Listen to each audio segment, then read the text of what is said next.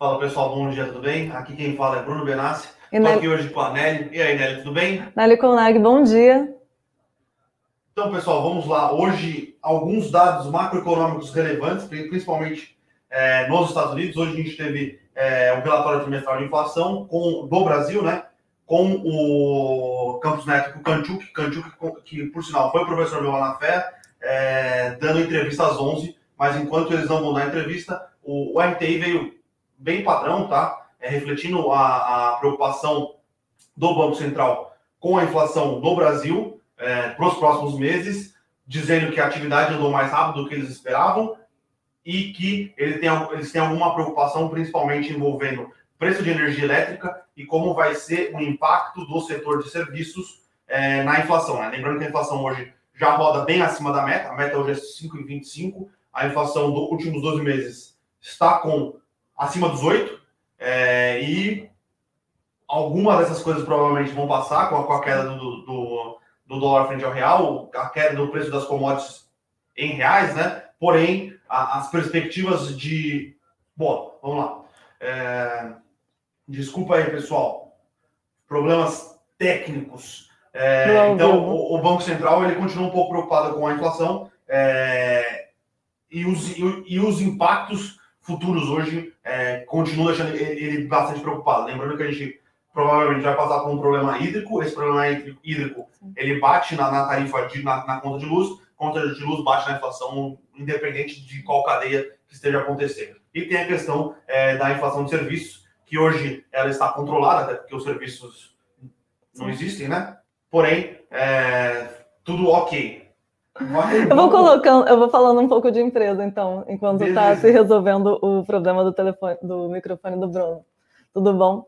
A gente vai falar um pouquinho, então, sobre Petrobras e sobre o programa de desinvestimentos dela. Então, seguindo o programa de desinvestimentos da Petrobras, ela já havia se comprometido a parar de, na distribuição no, na parte de gás natural. Então, ela já tinha acordado com o CAD de já estava previsto com o CAD a venda de 51% da Gás Petro, que cuida dessa parte dela. Nesse contexto, a favorita para levar esse ativo é a Compass, da COSAM.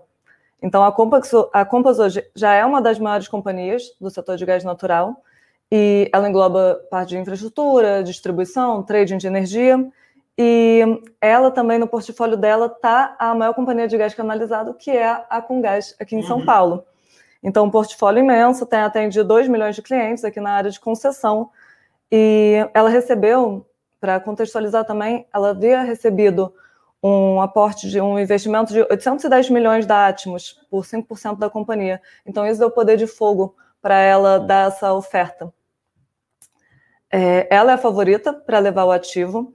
É, hoje, a... Só tem ela dando bid também. Né? Só tem ela dando bid, mas a Mitsui, que é ela tem 49% da Gaspetro, ela tem eh, direito de preferência. Só que a gente acredita que ela não vai exercer, porque acho que no ano passado ela já tentou se desfazer do ativo, contratou uma assessoria, mas não levou isso para frente. Então a favorita para levar mesmo é a Compass. A gente vê um impacto bem positivo para as ações da COSAN com esse movimento, porque expande bastante o, o portfólio da Compass. E, além disso, a gente também vê um impacto positivo para a Petrobras. Foi, acho que no call de resultados do ano passado, quando ainda era o Castelo Branco, que ele mencionou que a Petrobras hoje ela é uma, um gigante dos pés de barro. E o objetivo da Petrobras é se tornar uma empresa pequena, mas extremamente forte. Então, para isso, ela tem que focar no que ela sabe fazer melhor, que é a parte de exploração em águas profundas. E é isso. Então, o que ela puder desinvestir para ganhar caixa, para continuar comprometida com suas metas de desalavancagem, é muito positivo para a companhia, a gente também enxerga dessa forma. Então, esses pontos a gente vê como bastante positivo para ambas companhias. Então, acho que as duas devem reagir bem no, no dia de hoje.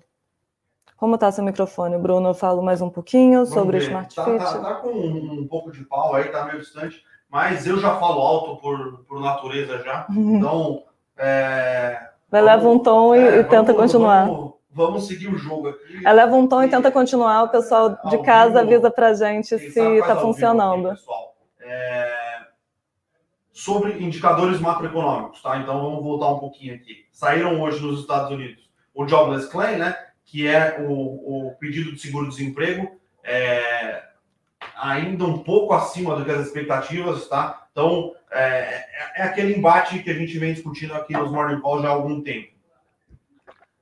Inflação nos Estados Unidos parece estar pressionada no curto prazo, só que, ao mesmo tempo, parece que a atividade econômica começa a dar uma engasgada, né? Então, aí é, fica naquela sinuca de bico do, do, do Banco Central Americano. Inflação pressionada, e eles acreditam que é inflacionário, com números de emprego, que é, hoje parece ser o principal é, ponto de atenção do Fed, né? É, como vai funcionar o, o, mercado de emprego, porque hoje o Fed parece, nos Estados Unidos, ter um mandato muito mais preocupado com a desigualdade do que com do que o resto do mandato, né? Que seria estabilidade financeira, poder de compra da moeda. Então, é, hoje parece que com os números de emprego é, e com a, com a economia nos Estados Unidos, parece que atingindo um topo, é, que o Fed ele vai continuar é, nessa política de dizer que está tudo bem. Tá? Então, é, não foi os números de, de, de emprego já fazem aí alguns meses já, né? Eles, eles vêm nos mostrando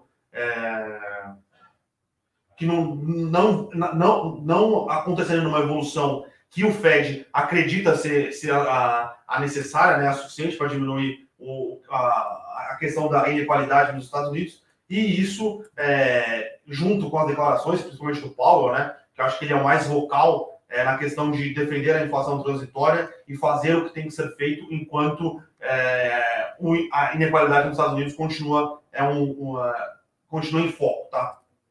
Acho que esse é um dos principais motivos, um dos principais pontos de por que o mercado não está tão preocupado assim, ou pelo menos não tem reagido de uma maneira é, tão brusca quando é, acontece esse tipo de coisa, tá? Então, é, ou, ou quando o Fed diz que vai aumentar ou não os juros, tá? Então, é, eu acho que precisamos de mais dados, mas ao que tudo indica, o Fed parece ter tranquilidade e estar tranquilo com a política de juros dos Estados Unidos. E o Fed estando tranquilo com a política de juros dos Estados Unidos é, auxilia os emergentes, auxilia os ativos de risco, seja nos Estados Unidos, seja no mundo. Então, auxilia o real, ainda mais agora que o, o ainda mais com o que foi é, estabelecido no ITR, né? É, com o Banco Central já sinalizando na ata, mas o ITR vem e reforça a mensagem de que os juros no Brasil muito provavelmente vai atingir os 6,5 é, no começo do ano que vem, tá? 6,25 no final do ano, então muito provavelmente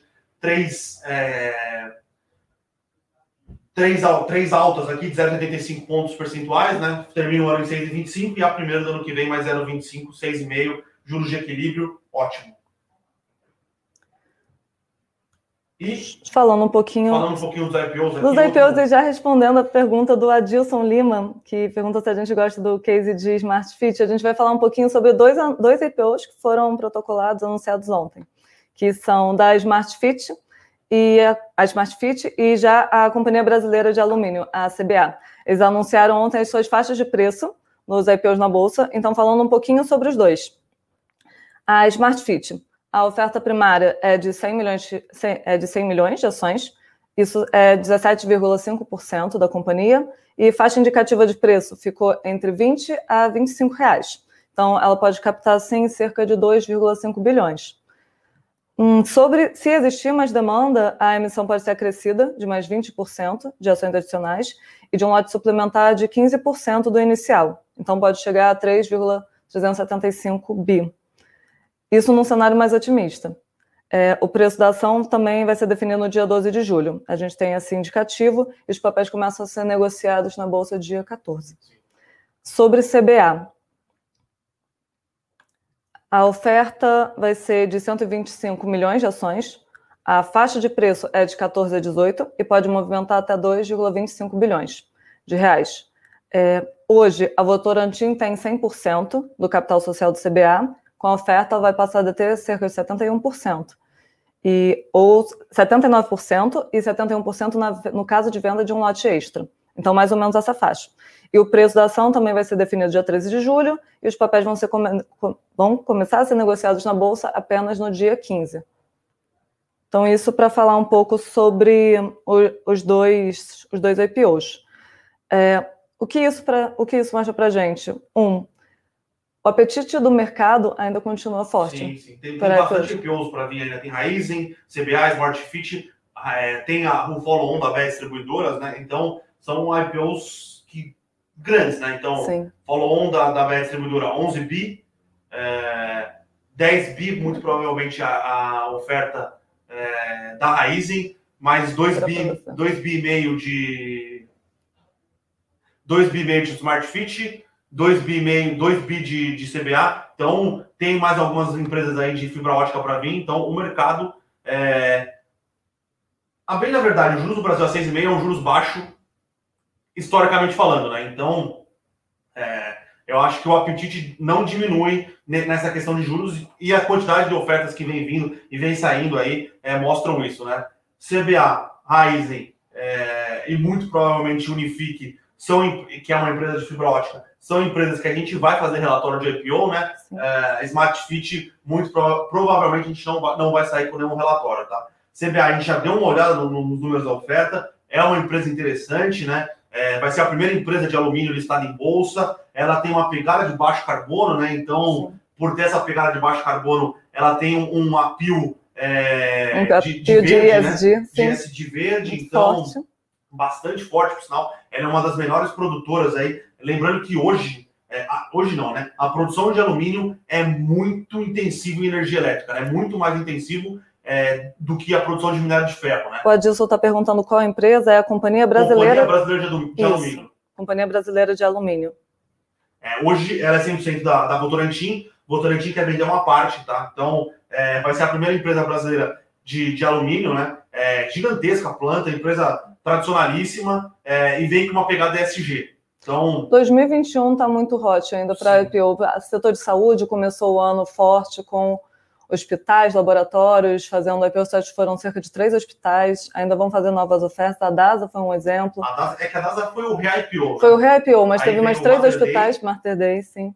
Teve mais três hospitais, então continua bem. O mercado está com apetite. Dessa maneira que a gente vê. É, eu, eu, acho que tem uma, uma preocupação muito grande do investidor pessoa física é, por causa do aumento da Selic, tá? É, e isso tem impactado um pouco, mas acho que tem impactado muito mais a questão do IFIX, que é um índice preponderantemente é, dominado pelo investidor pessoa física, é, do, que o, do que o índice Ibovespa, tá? Então, pensando no Ibovespa, que tem muito investidor gringo, investidor institucional, pensando em mais é, períodos de longo prazo, lembrando que apesar do, do da taxa curta, né, da taxa Selic ter subido, ou dos DIs curtos subidos, as taxas longas elas têm se mantido ali no, no, no patamar de 8 alguma coisa. Então, é, o investidor de longo prazo, e principalmente, que eu acho que se, re, se reflete muito mais em bolsa do que em fundos imobiliários, é, os juros no Brasil a 6,5 ainda é um juros que faz bastante sentido e faz sentido você ter uma exposição é, relevante do seu patrimônio em, ativos de risco. Né? E o apetite é, pelos IPOs mostram isso. Né? Então, Sim. A gente acha que continua com 38 ofertas em análise na, na, dentro da, da, é, da, da, da, CVM, né? algumas já com preços definidos, como foi o caso de Smart Fit CBA. Muito provavelmente está para sair aí a faixa de preços da Raizen. É, e os follow-ons, os follow-ons nunca terminaram, né? É follow-on do BTG, foi follow-on do Banco Inter, follow-on follow da Raizen, é, follow-on da Reddor, é, teve follow-on da BR Distribuidora, é provável que tenha um follow-on do BNDES na JBS, teve negociação de, de um block trading do BNDES na Clabin, então é, o mercado continua bastante aquecido, tá, pessoal? Então, do mesmo jeito que a gente falava, quando, quando o, o, a Selic caiu para 2, não era para você, investidor pessoa física, pegar 100% dos seus recursos e investir em bolsa, Agora que é, a taxa de juros tem subido um pouco, não é para você tirar 100% do seu recurso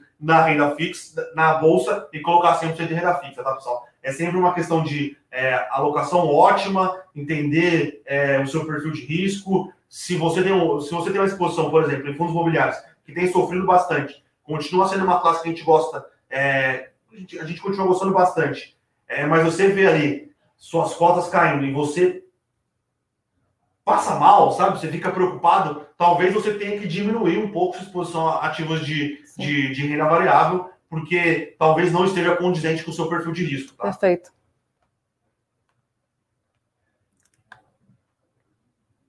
A gente entra um pouquinho nas perguntas agora, Bruno? Vamos para as perguntas aqui. Hoje, hoje a gente está aqui no, com problemas técnicos, eu estou tentando Falaram igual na, na entonação do Galvão Bueno aqui. O Bruno está subindo um tom, eu estou virando um pouco de lado para pegar o microfone. Eu vou respondendo algumas então. Eduardo Andrade, é, isolamento social, a gente não pode ficar tão próximo, Exato. infelizmente, para dividir o microfone. Mas eu vou responder o Vinícius, então. Pergunta para a Nelly se você pudesse escolher um ativo da Bolsa, qual eu escolheria para dar um all-in? Vinícius, aqui na Levante a gente sempre fala muito de carteira e não só falar de um ativo, porque um ativo você vai variavelmente pegar todo o risco daquele ativo. E aqui a gente fala muito de você fazer uma carteira equilibrada para distribuir o risco. Então, na situação agora, que a gente ainda está numa transição, vendo como vai ficar a situação da inflação, das altas de juros, acho que a gente ainda tem uma preferência, o Bruno também pode complementar, em uma carteira dolarizada, em setores defensivos, para diluir um pouco o risco. Se você quer também investir em setores que têm performado bem, como tecnologia, mas que são mais arriscados. Então, a gente fala muito em carteira, e a gente pode citar algumas preferências em carteira, mas ativos para dar all-in a gente não a é. gente não recomenda porque é um risco que não é controlado. Sim, não concordo. É, dar all-in em algum ativo é, é bastante complicado, tá, Vini? Uh, pode dar certo? Aumenta um tom. Pode dar certo, óbvio, você pode dar all-in num ativo e ficar muito rico, mas as chances e as probabilidades de você é, errar são muito altas, tá? Então, numa estratégia um pouco mais de, de risco-retorno, de composição de, de, de patrimônio e portfólio ao, ao, ao, longo dos anos, né? Que eu acho que é o jeito mais fácil de você gerar renda, né? E ter uma aposentadoria mais tranquila. Eu acho que é, o primeiro ponto é conseguir poupar e conseguir investir de maneira, de, de maneira é, consciente todo mês. E aí é uma composição de carteira. Às vezes você vai ter uma exposição um pouco maior em bolsa, às vezes você vai ter uma exposição um pouco maior em fundos imobiliários, às vezes você vai ter uma exposição um pouco maior em, em ativos reais, né? Em juros reais. Então, eu acho que o, o ponto mais importante e relevante é, é uma composição de, de portfólio, tá, Vini? E aí eu já vou aproveitar aqui e responder a pergunta do Bruno Fernandes aqui. Por que BCFF11 cai tanto? É, Brunão, é o seguinte, cara. BCFF11 é um fundo de fundos, né? O FOF do BTG.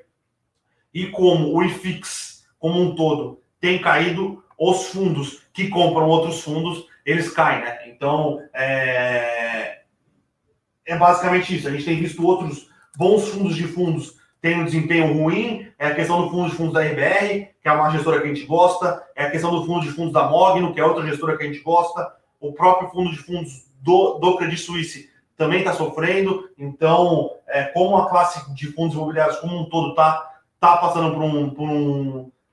Desde o ano passado, né, mas esse ano continua por um momento de um pouco mais de realização aí, os fundos de fundos que compram outros fundos e são negociados em bolsas, eles acabam sofrendo é, como, como por terem ativos de fundos imobiliários dentro da sua carteira, tá? Perfeito. Deixa eu ver uma outra pergunta.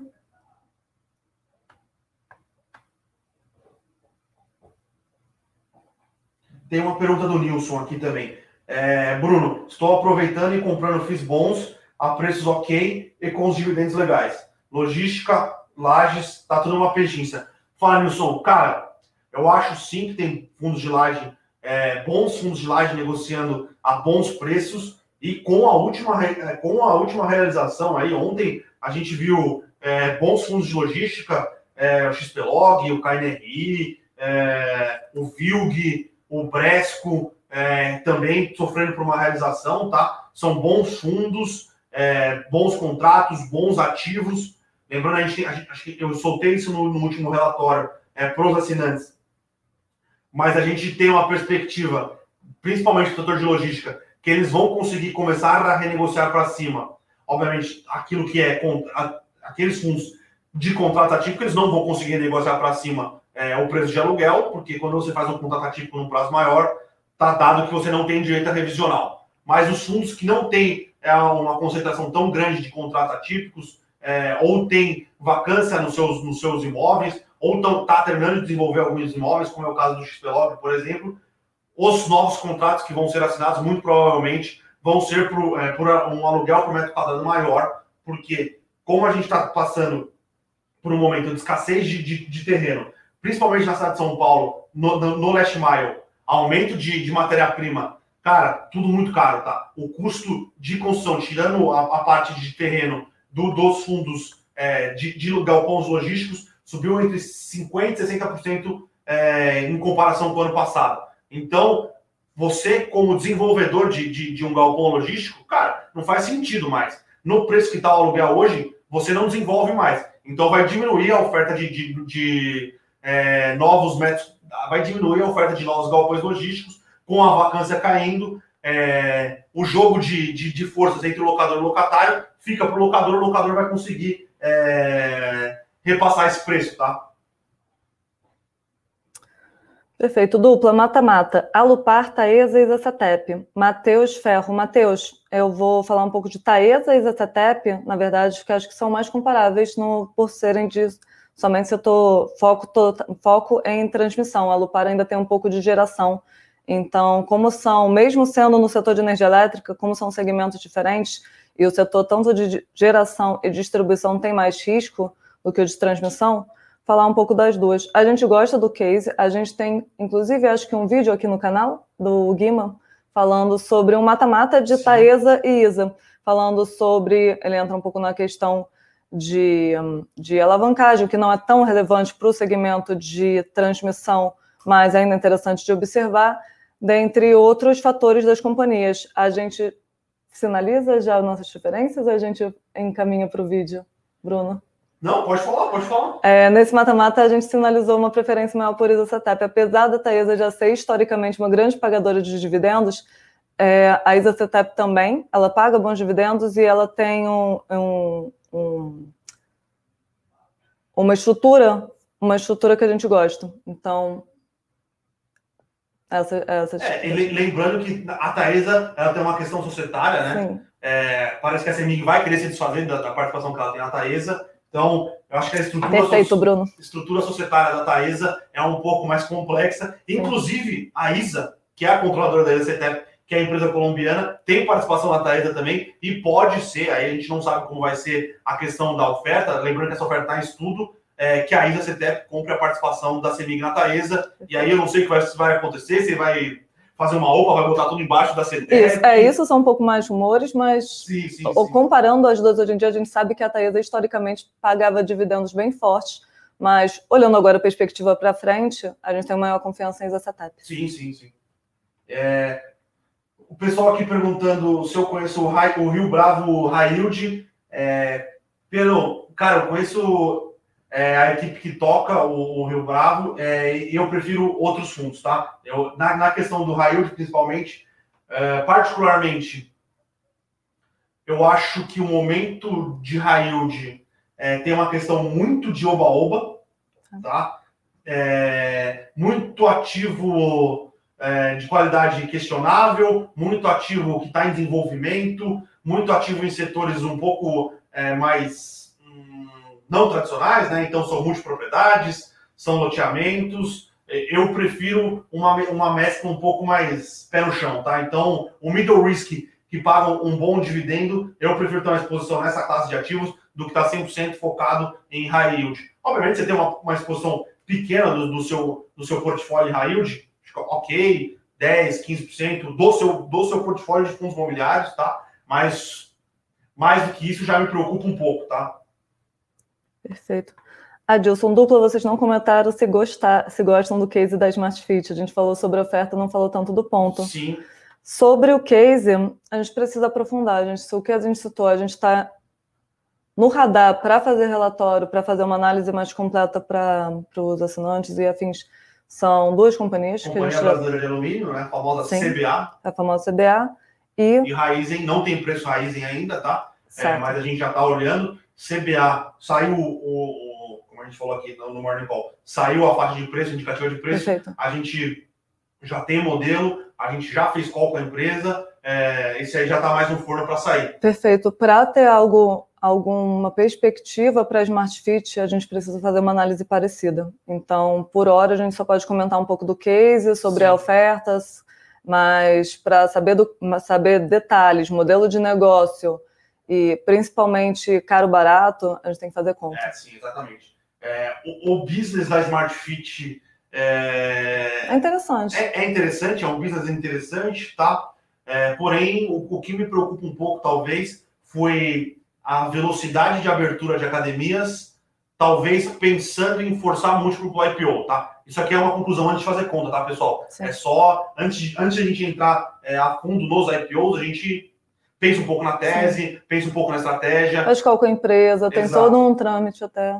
Mas Smart Fit não está no nosso radar para fazer a cobertura, tá? A gente, é, das grandes, das Sim. grandes parrudas, a gente preferiu olhar a, a, a Raizen, que eu acho que é um call é, que parece um pouco mais interessante, pensando Sim. em business, é, em ser um spin-off do Ometo, que apesar dos pesares é um, é um puta de um empresário, né? Sim. Então é, tem, um, tem uma pegada é, de SG.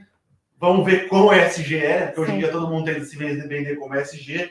É, e aí nas pequenas a gente está olhando o CBA, a gente, e eu sei que vocês têm muito mais é, demanda e muito mais vontade dos IPOs pequenos do que dos IPOs grandes. Então a gente está vendo a CBA, que é uma empresa grande, mas o IPO é, é um pouco menor. E a primeira de, a primeira de alumínio, a certo? A primeira de alumínio já está realizando algumas coisas de fibra ótica, né? A Unifique. A gente, inclusive, vai fazer alguns calls com a empresa. A gente tem olhado mais alguma coisa de fibra ótica é, que está num, num, frenesi. Tem mais acho que duas empresas de fibra ótica é, para fazerem a IPO. E olhando esses cases, todos esses cases de fibra ótica, vão ajudar a gente a ter um, um, uma posição melhor sobre a queridinha do investidor pessoal física, né? Que é a futura Oi, né? Que a Oi, após o, a venda de, da sua rede de, de tele, né? Ela vai focar em ser uma empresa 100% de fibra ótica, vendendo a fibra ótica ou alugando, entre aspas, seus serviços para prestador para terceiros, né? Que são esses players regionais.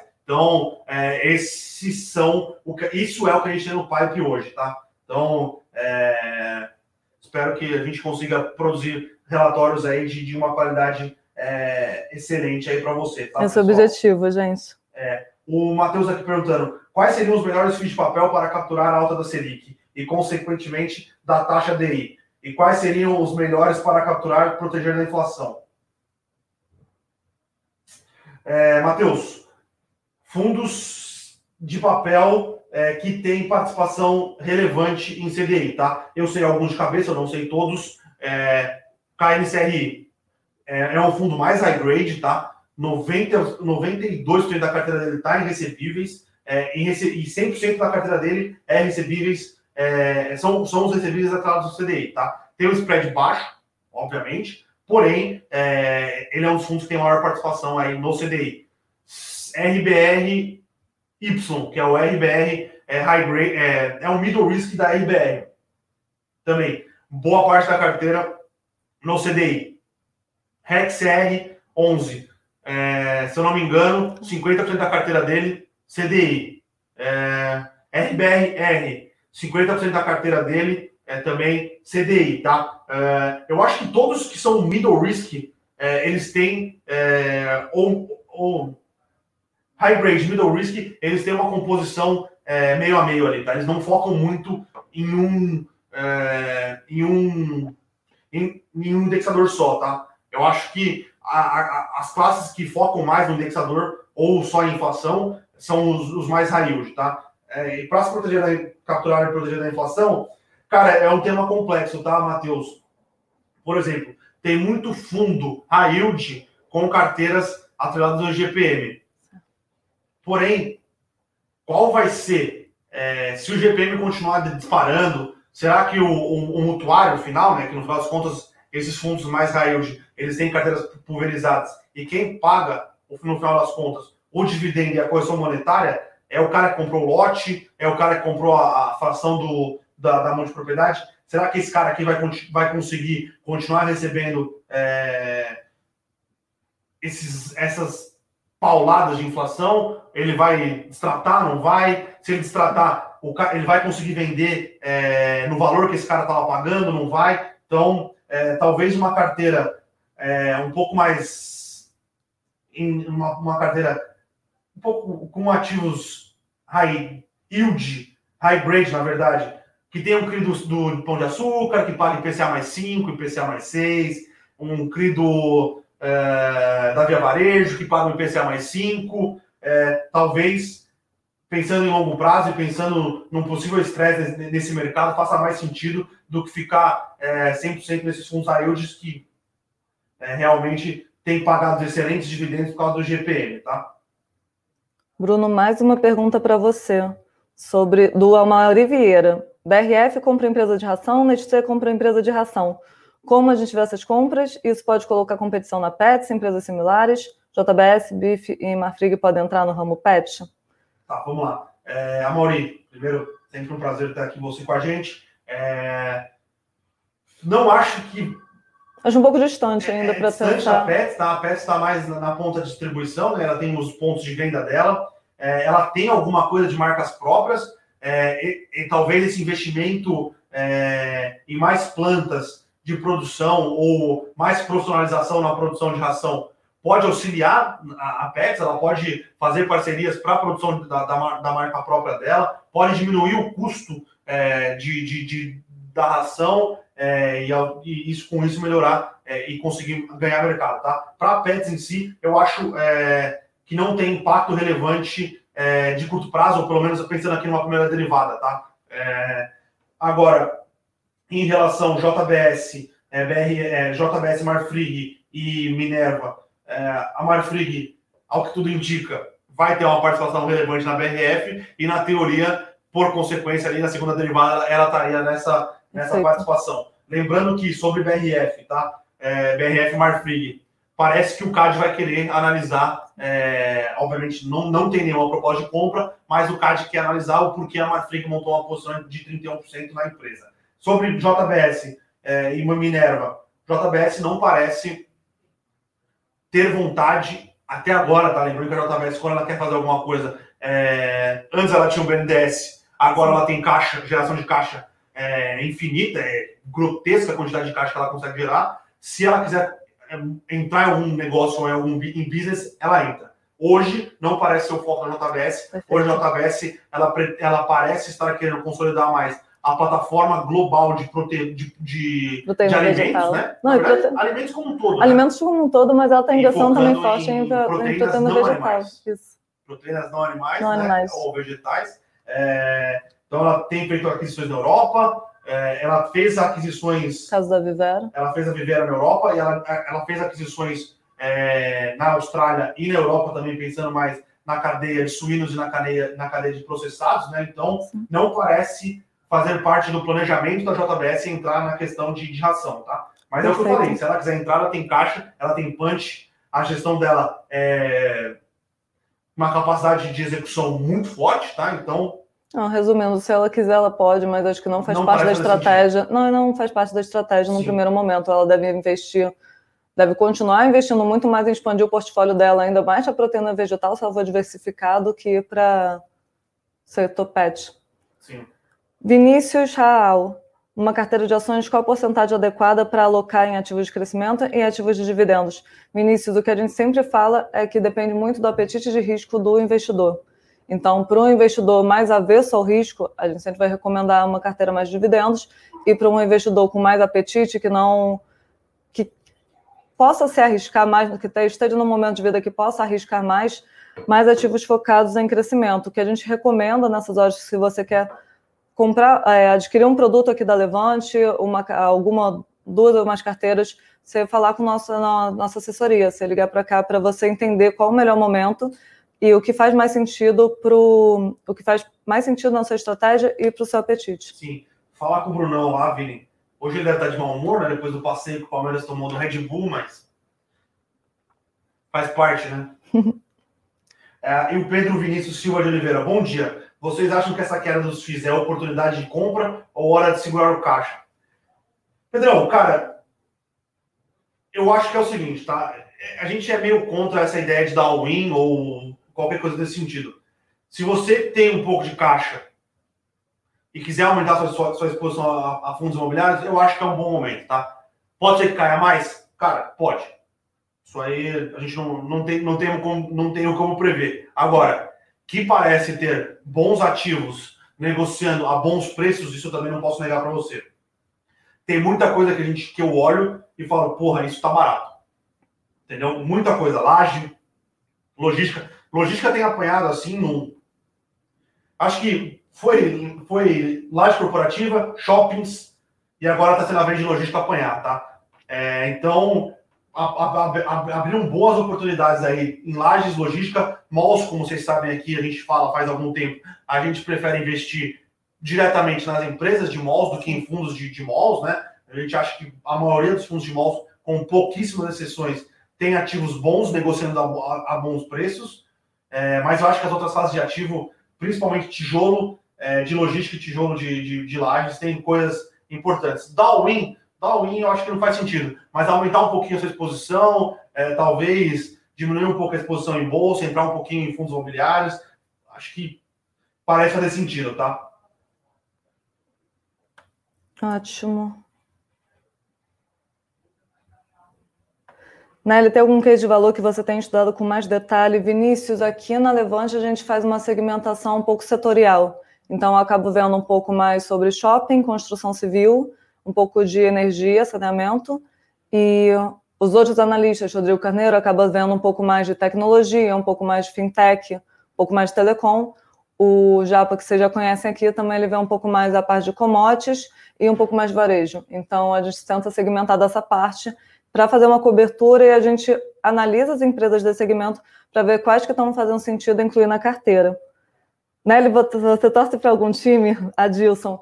É, eu sou carioca, então minha família é flamenguista, mas eu digo que eu sou não praticante, porque eu nunca fui no estádio. Você nunca foi no Maracanã? Só para ver show. Ah, não, é... Só para ver o Foo Fighters. Tirando isso, nunca fui no estádio. Aí é demais. Não ter no Maracanã. Para ver show, sim. Do... Não, não. Para ver show. Para ver show. Não, não, negativo. Quando eu for pro Rio, você vai comigo e a gente vai ver um jogo no Maracanã, velho. Fechado. Flamengo. Pode ser. Eu só quero ir no Maracanã ver um jogo. Que mais? Bom dia. A saída da BR Trust da administração de alguns FIIs pode ter impacto na queda das cotas? Não, não, Yara. O que aconteceu, na verdade, foi que a BR Trust ela foi comprada, tá? Então, é, ela, ela vai continuar prestando o serviço, ela só foi comprada e não impacta, tá? A questão de administração é muito mais um. Tudo bem, tem alguma questão é, regulamentária, é, mas é muito mais um player burocrático na gestão do fundo é, do que qualquer outra coisa, tá? Então, hoje os maiores administradores de fundos imobiliários são a Oliveira Trust, a, BR, a BRL, né, a BRL Trust, é, a Vortex e o BTG, tá? Então, qual, qualquer casa aqui, se tiver essas quatro casas aqui, que são as principais casas que são administradoras de fundos imobiliários, é meio irrelevante, tá? É meio indiferente. É, é diferente da gestão que a gestão é, é onde realmente é tomada a decisão da alocação, é a tomada a decisão da emissão de cotas. Então, é, eu acho que a administradora tem que prestar um bom serviço e, os, e é, é indiferente qual dos players presta esse serviço, tá, Yara? Uh, Ou você ah, tem subido demais. Vamos aproveitar essa questão aqui de, da BRL Trust, tá? É, a gente falou de administração, falando de gestão. XP XP pisou na bola, tá, pessoal? Queria registrar aqui. XP fez emissão, fez emissão do XPIN aí, né? Que é o, é o fundo é, de logística industrial, abaixo do valor patrimonial, bem abaixo do valor patrimonial. É uma emissão que a gente não sabe quais são os ativos alvos, só falam que os ativos alvos vão estar de encontro com a, com a, a, a política de, de investimentos. É... Tudo na bola, tudo na bola. XPIN era uma, é era uma recomendação aberta, na verdade é uma recomendação aberta é, de fundo imobiliário da Levante, e a verdade é que, puta, pisaram na bola. Eu não sou contrário, pessoal, à emissão é, abaixo do valor patrimonial. Eu acho que pode ser feito em alguns cases específicos e quando você quiser fazer uma emissão abaixo do valor patrimonial, você tem que vir a mercado, dar a cara a tapa e falar, ó, a gente está fazendo essa emissão a valor patrimonial, os ativos que a gente vai comprar são esses, ou, obviamente, você não vai dar quais são os ativos que você quer comprar, obviamente, né? Perfeito. Porque tem uma questão, toda uma questão de contrato, é... mas eu, pelo menos, não vi isso ainda, tá? Quais são os ativos alvos, é, qual vai ser a questão do, do, do, cap, do cap rate imaginado, quanto vai pagar por, por metro quadrado, é, e pode ser que isso venha a, a, a, a, acontecer nos próximos dias. Por enquanto eu olhei e não achei, posso queimar minha língua, mas enquanto eu não tenho essa informação, parece que a, que a emissão é, foi complicada. Eu vou falar mais uma para fechar, para que o Bruno já está rouco aqui, levando um pouquinho o tom para sair no microfone. Vou falar da Vinícius. Vinícius Real, bolsa tem subido demais, né? Algum setor ficou para trás? Sim. Normalmente, em ciclos econômicos, construção civil é um dos últimos a se recuperar. E nesse caso, vou falar um pouquinho sobre construção civil, o que, que a gente está observando agora, tá? Para construção civil, teve a alta da Selic recentemente, isso afetou a ponta longa da curva de juros, e o impacto para isso acaba sendo mais no setor de média e alta renda, porque no setor de baixa renda, ele, o investimento em imóveis é muito subsidiado pelo sistema Minha Casa Minha Vida. Então ele sofre, então esse segmento ele sofre menos. Inclusive, num cenário de GPM alto, você tem mais incentivo para ingressar num programa Minha Casa Minha Vida do que pagar um aluguel que é atrelado ao GPM alto. Então, é um setor que sofre menos. Porém, a gente está observando uma alta generalizada em commodities. Então, aço, cimento, os insumos de construção civil estão mais caros. Então, o custo de construção civil ele está mais caro. Então, isso você consegue repassar melhor no setor de média e alta renda do que no setor de baixa renda. Então, o que a gente observa hoje é esse problema para o setor de, ba de baixa renda, e a gente ainda aposta em empresas que atuam no segmento alta renda, como que, bem ou mal, elas ficam menos impactadas do que o setor de média renda com a alta da Selic e conseguem melhor repassar os custos de construção. Então, a gente olha com mais carinho essas empresas desse segmento, como uma retomada de, de um setor que está se recuperando no ciclo econômico e que tem apresentaram mais resiliência e tem uma maior potencial de ganho. É, só uma dúvida aqui da Gilson. É, sobre o Parque Dom Pedro, né, que é o PQDP11. É, cara, é, o que parece estar acontecendo, tá? É muito semelhante com o que aconteceu com o ABCP11, né, que é o Grand Plaza, se não me engano, que é o shopping que fica na, na em São Caetano. É, a CVM é, mandou um, um comunicado para a administradora do fundo é, dizendo que um dos incorporadores ou é, vendeu terreno ou qualquer coisa desse sentido tem mais de 25% das cotas do fundo e na legislação de fundos imobiliários, na lei, na verdade, né, que cria os fundos imobiliários, tem lá muito explícito que se incorporador, sócio, é, desenvolvedor tiver mais do que 25% das cotas do fundo, o fundo ele perde é, perde essa, é, essa perde a isenção tributária de algumas coisas. Então, teria que pagar imposto de renda, teria que pagar SL, CSLL, PIS, tudo que envolve no aluguel, teria que pagar, tá? Então, é muito parecido com o case do ABCP 11, tá? É, então, é, eu não acho que seja função da CVM fazer esse tipo de coisa. Quem deveria entrar com esse tipo de pedido contra um fundo é a Receita Federal, mas paciência, tá? Mas é isso, tá, Gilson? CVM é a mesma coisa do que o ABCP. O ABCP era a Cirela Properties, Properties, que continua com 25% do ativo. Aí tem a questão se vai fazer decisão, não vai fazer decisão, como vai fazer decisão. O imposto é daqui para frente, o imposto é retroativo. Isso acabou impactando sobremaneira o ABCP 11, mas veio a pandemia depois e ajudou a complicar de vez. E no PQDP 11 é exatamente isso que está acontecendo. Eu não sei quem é o player que tem mais de 25%. Não sei se seria. Não sei é, mais detalhes, tá? E eles, na verdade, eles não se desenquadram como FIS, tá? Adilson. Eles podem continuar sendo fundos imobiliários, só que eles perdem tudo, a, a isenção fiscal que eles têm ali, né? Então, deixa de fazer sentido. Vira, uma, vira um FICO que é tributado como se fosse uma companhia aberta. Perfeito. Mais uma a gente encerra? Mais uma a gente encerra, pode ir. Acho que JHSF3 do Van Silver, agora dono do primeiro aeroporto internacional privado do Brasil, será que a ação agora decola? Está subindo hoje, né? Está subindo. E Van, é, Van Silver comentando sobre o que eu acabei de falar um pouco sobre construção civil, como a gente está olhando os setores mais premium com mais carinho, JHSF ela está nesse, ela está englobada, ela é premium, né? Ela está englobada nesse, ela tá englobada nesse segmento.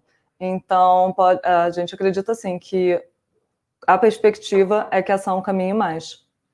JHSF é o super premium, né? Porque super premium. O... Tem, a resiliência, tem a resiliência, baixa os dois pontos. Tem a resiliência, que não se afeta tanto com a alta de juros, e consegue repassar os custos de insumo muito mais facilmente. Porque hoje a JHSF, ela tem shopping, shopping premium, né, que é o JK. Shopping premium, ela tem condomínios. Condomínio premium, que seja de logística ou seja de incorporação. Perfeito. E ela tem o super premium, que ela tem um aeroporto privado de jatos, né? Então, eu acho que quem voa de jatos, cara, é um cara super premium. Então, né? consegue repassar é, custo de insumo sim. tranquilamente. Então, é, é uma empresa, assim, que deve, deve caminhar para agora.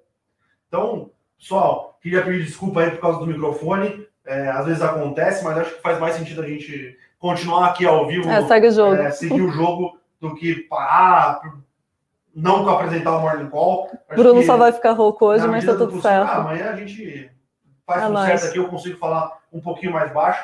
É, minha mãe já fala que eu falo muito alto, meu pai também, então não fiz nenhum grande pessoal de casa está tá? acostumado. Então, pessoal, queria agradecer aí, me desculpar pelo pequeno incidente. É... Muito obrigado por dia de hoje, obrigado, ótimo dia. Nery, pela, Prazer pela sempre presença aqui, aqui. É sempre bom a gente é, contar com os analistas aqui, sempre rodando aqui. O Vini tinha perguntado se com a saída do Eduardo Guimarães eu sou o novo host, né? Parece que, parece que vai ser comigo mesmo, Vini. Vocês vão ter que ver bastante minha cara aí pelos próximos anos, aí, se tudo der certo. Então, pessoal, Show. queria agradecer aí. É, bom dia, bons negócios. Um ótimo dia. E até amanhã. E bons investimentos. Tchau, tchau. Para saber mais sobre a Levante, siga o nosso perfil no Instagram levante.investimentos. Se inscreva no nosso canal do YouTube Levante Investimentos. E para acompanhar as notícias do dia a dia e mais sobre a Levante, acesse nosso site levante.com.br.